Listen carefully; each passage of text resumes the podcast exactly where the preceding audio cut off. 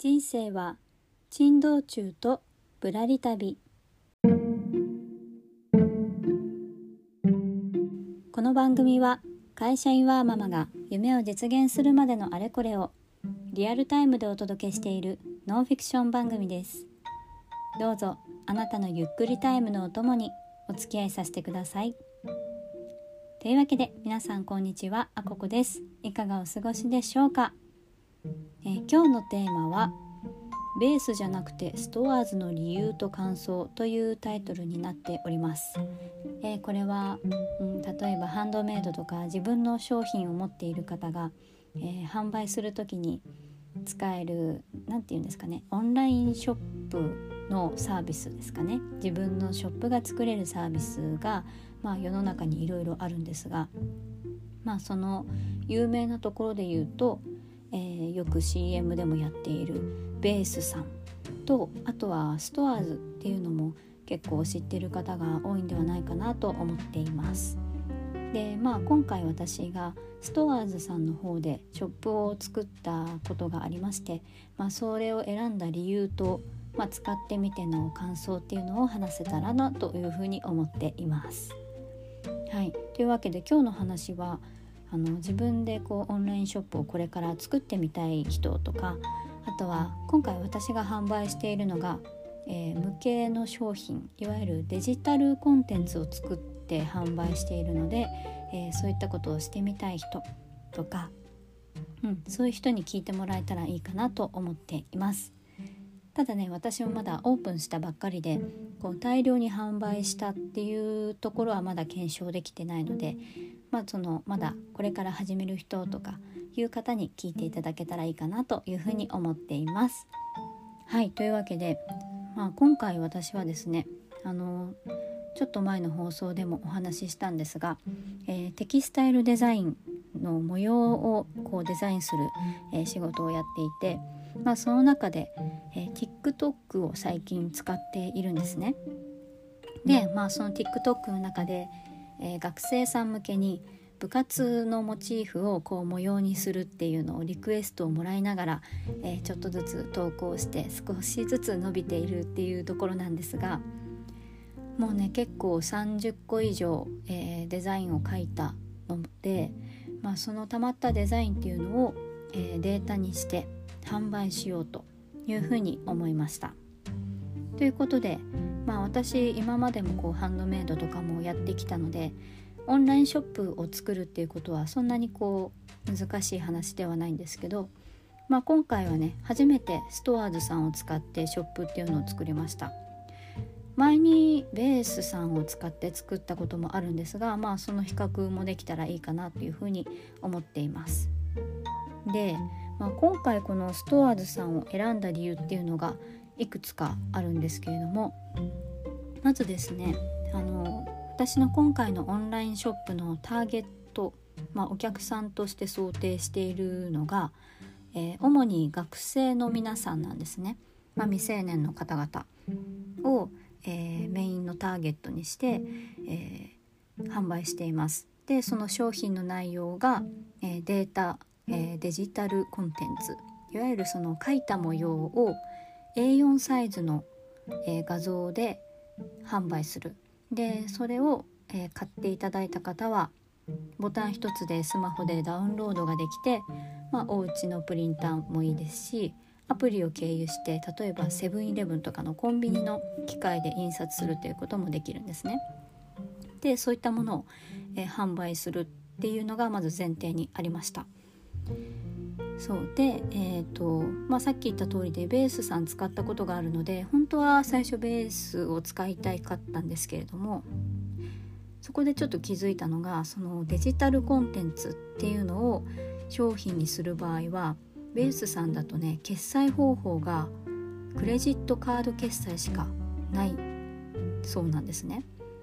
で通常の普通の発送するような商品だったらえーと、他にもいろんな決済方法があるんですけれどもまあデジタルコンテンツだけはクレジットカード決済のみということで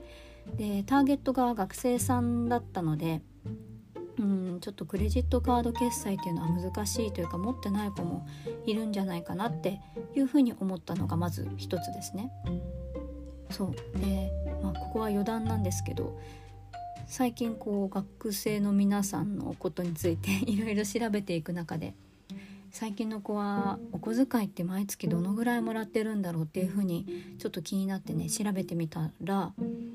そのまあ何人に聞いたか分かんないんですけど半数の人はお小遣いをもらってないそうなんです。でまあなんかなんか必要になった時にこう親に言って、えー、お小遣いを小遣いというか必要な分をもらうなり払ってもらうなどしているそうなんですよね。まあ、そう考えると、うん、クレジットカードでもいいのかなっていうふうにはちょっと思ったりもしたんですけどまあねあの決済方法は豊富にあった方がいいなというところで、えー、 STORES さんだとデジタルコンテンツでも、えー、クレジットカード以外の例えば、えー、コンビニ決済銀行振込あと Paidy ですね後払いの Paidy っていうのもできるので、まあ、これがいいかなというふうに、え選んだのが一つです。であともう一つがあのベースさんだと、えデジタルコンテンツっていうのは PC のみの利用になるそうです。なのでまあね PC 使ってる子はの方が少ないと思うので、まあ、スマホ上でそのまま購入してでダウンロードまでできるっていう意味もあってストアーズさんっていうのを選びました。そう。まああとはねこう無料の設定とかもできるのでなんかこれお試しでやってみたいっていう方の、えー、商品も一つ無料のやつも用意することができるなっていうのもあってまあそんなそんな感じであのストアーズさんを選びました。うん。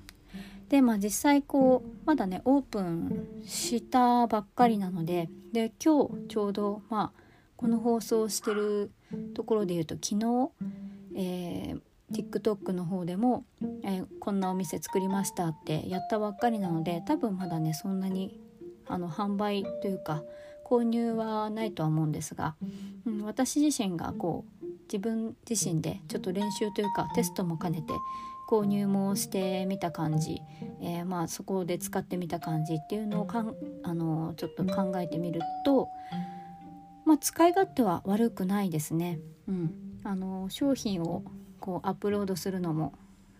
私はパソコンでやってるんですけど全然簡単にできましたし、うん、使い勝手はいいですね。あと購入する立場でもこうスマートフォンの操作も別に何か難しいこともなかったので今のところ、えー、食感食感？食感はいい感じでございます。うん、あとねあの売上金の引き落としがこれベースさんどうだったかなちょっと覚えてないんですけど3000円を超えないと引き落としができないみたいなんですよね。なんか設定はできるんだけれどもなんか手数料が別に取られるとか。あとねそう手数料が高いんですよ。そうなんですよ。そこがね悩みどころで。なんかフリープランと有料のプランがあって今フリープランを使ってるんですよね。でもフリープランだと手数料がねベースさんよりも何パーセントか高かったりとかまあ、決済方法は豊富なんですけどコンビニ決済だとお客様側にプラス300円の手数料が取られちゃうとかねそこがちょっとね、うん、悩みどころだなっていうのはあります。うん、なのでまあ今後こう購入いただく中で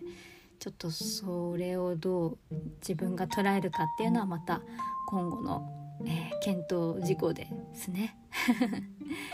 うん、あとはまあその大量に注文が入った時にどういうことが起こるかっていうのはまだわからないので、まあ、それはその時になって考えてみようと思ってます。こんな感じかな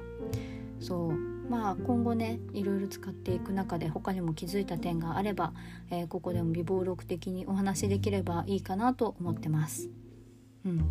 というわけでねようやくそのちょっとお話ししていた模様のお店が 準備ができました。うん、まあね昨日言った通りであの TikTok にも使い方というかお店できたよみたいな情報を、え動画にアップしましたしまあどうなるかなというところでまだねそんなすぐに反応はないかなと思ってるんですがまあちょっとドキドキしています。よかったらあの部活の柄以外にも